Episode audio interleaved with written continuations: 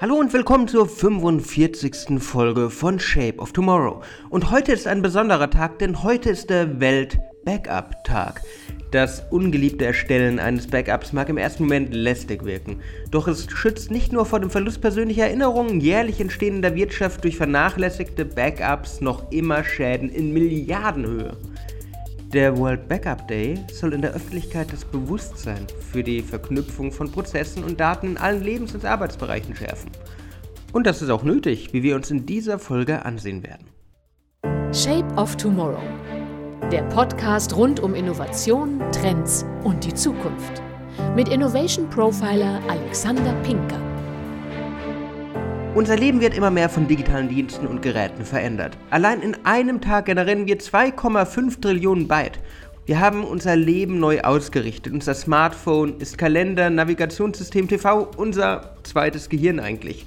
Konversationen laufen über WhatsApp, Facebook, Instagram, E-Mail, aber eigentlich nahezu nicht mehr über unser Telefon. Analog ist out, digital ist das neue Normal, ist in. Und in dieser digitalen Zeit muss man weiterdenken. Ein wichtiges Thema im Leben ist daher neben dem Backup auch der digitale Nachlass. Und gerade die jüngeren Hörerinnen und Hörer von euch denken sich jetzt wahrscheinlich um Gottes Willen, davon bin ich noch weit entfernt. Aber es ist ein Thema, mit dem wir gar nicht früh genug beginnen können. Wer jetzt stutzt, sollte sich nämlich über eine Frage Gedanken machen. Wenn wir am Tag 2,5 Trillionen Byte generieren, was passiert mit all den Daten, wenn es uns mal nicht mehr gibt? Oder wirtschaftlich betrachtet, wenn wir schlicht und ergreifend einfach mal das Unternehmen wechseln. In Zeiten des digitalen Lebens ist das digitale Bewahren eine Herausforderung geworden. Nicht nur das Bewahren von Daten, die unser Leben prägen, sondern auch von denen, die es für die Nachwelt zu erhalten gilt. Für diejenigen, die mit der Sammlung und Bewahrung des kulturellen digitalen Erbes betraut sind, stellt sich die dringliche Frage, welche Informationen, welche Daten denn jetzt überhaupt zu sammeln sind, wie man in diesen riesigen Materialmengen wirklich auswählt, was für Informationen für künftige Generationen aufzubewahren sind und wie diese ausgewählt und bewahrt werden können. In dieser Folge möchte ich euch das Thema etwas näher bringen. Doch erzähle ich nicht von einem persönlichen Erlebnis, welches mich für den digitalen Nachlass äh, motiviert oder inspiriert hat, was mich dazu gebracht hat, es als relevantes Thema zu betrachten.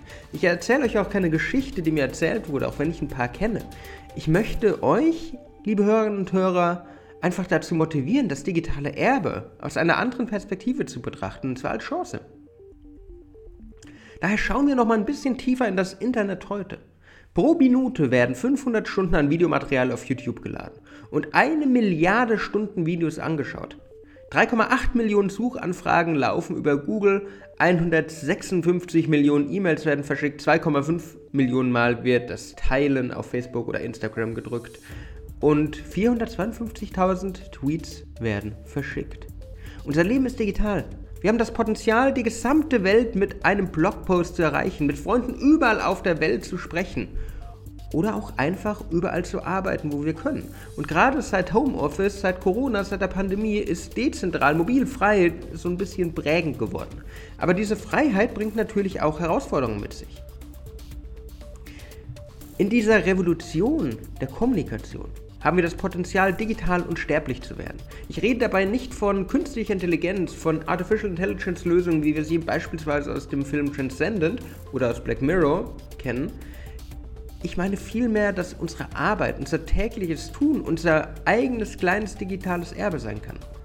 Dies kann ein professionelles Erbe sein, indem wir Videos oder unser Wissen ins Internet stellen, doch kann es auch ganz privat ein Nachlass sein. Ein Nachlass für die Familie, für unsere Kinder, für unsere Enkel, die vielleicht in vielen Jahrzehnten Fotos finden. Fotos aus der Studienzeit, aus unseren persönlichen Errungenschaften sehen. Vielleicht sehen meine Enkel eines Tages das Coverbild von diesem Podcast und denken sich, naja, um ehrlich zu sein, will ich nicht wissen, was sie denken. In Zeiten der digitalen Revolution und der Verschmelzung von analogen und digitalen Leben wird die langfristige Datensicherung und Speicherung immer mehr zum Trend. Während sich einige Unternehmen wie Facebook oder Google, auch Versicherungen und Banken schon mit dem Thema des digitalen Nachlasses beschäftigen, wird es von den Nutzern noch selten genutzt. Trotz allem ist es ein Trend, ist es ein Megatrend, es ist eine Spur des Wandels, die eine Investition für die Zukunft ist. Das digitale Erbe ist ein Thema für alle, und zwar für Unternehmen, für Startups, für uns als Privatperson. Wenn wir uns also die Chancen des digitalen Erbes in der Unternehmenswelt zum Beispiel mal angucken, um mal von dem anderen etwas traurigen Thema wegzukommen, wird eins klar. Die Relevanz für die Archivierung von digitalen Inhalten zeigen sich in unterschiedlichsten Initiativen. Es gibt zum Beispiel eine Initiative vom deutschen Unternehmen Soundcloud, ihr kennt das vielleicht auch von Pod Podcasts, wo ihr welche gehört habt. Das Archive-Team kümmert sich ehrenamtlich um die Sicherung der Podcasts und Musikstücke des Dienstes für die folgenden Generationen. Das heißt, bedauerlicherweise bin ich nicht auf Soundcloud, aber wäre ich da, wäre Shape of Tomorrow etwas für die Generation danach. Sie sind wirklich motiviert, die Zukunft unserer Gesellschaft, die Zukunft unserer digitalen Welt zu sichern. So hieß es zum Beispiel im Interview. Während die Gruppierung sich um den Erhalt und die Archivierung eines untergehenden Unternehmens widmet, weil SoundCloud hat schlicht und ergreifend immer mal wieder Probleme, sieht es um die privaten Informationen und Daten der Leute auch nicht anders aus. In kurzer Zeit wird das Thema des Zugriffs auf E-Mail-Konten oder soziale Medien eines Verstorbenen oder eines Verunglückten oder auch eines ausgeschiedenen Mitarbeiters ein immer relevanteres Thema werden. Der Push aus dem Markt wird unvermeidbar sein. Die Technologie zur Lösung des schwelenden Problems sind längst vorhanden, doch eine einheitliche Lösung lässt auf sich warten. Unterschiedliche Plattformen und Apps dienen zwar als einzelne Lösungen für diese Aspekte des Themas, doch für innovative Lösungen in diesem Bereich gibt es bisher keine durchgehende Lösung. Und digitales Erbe ist schlicht und ergreifend nur die Reaktion auf einen Megatrend. Es ist die Reaktion auf den Megatrend der Data Era, der Datengesellschaft. Durch Sensoren und mit dem Internet verbundene Geräte hinterlässt die reale Welt einen digitalen Abguss, einen digitalen Abdruck ihrer selbst. Das beschreibt zum Beispiel auch das Trend Institute Trend One. Zunehmend wird die Digitalisierung zum Treiber unseres Lebens und immer mehr Branchen, aber auch Menschen verlagern ihr Wissen, ihre Schätze, ihr ganzes Informationstum in die digitale Welt. Versucht man als digitales Unternehmen langfristig auf dem Markt zu bestehen, darf der Blick in die Zukunft nicht fehlen. Auch der Nutzer wird älter. In der jetzigen Situation kann man auf diese Zukunft jedoch am besten aus den Erfahrungen der Vergangenheit lernen.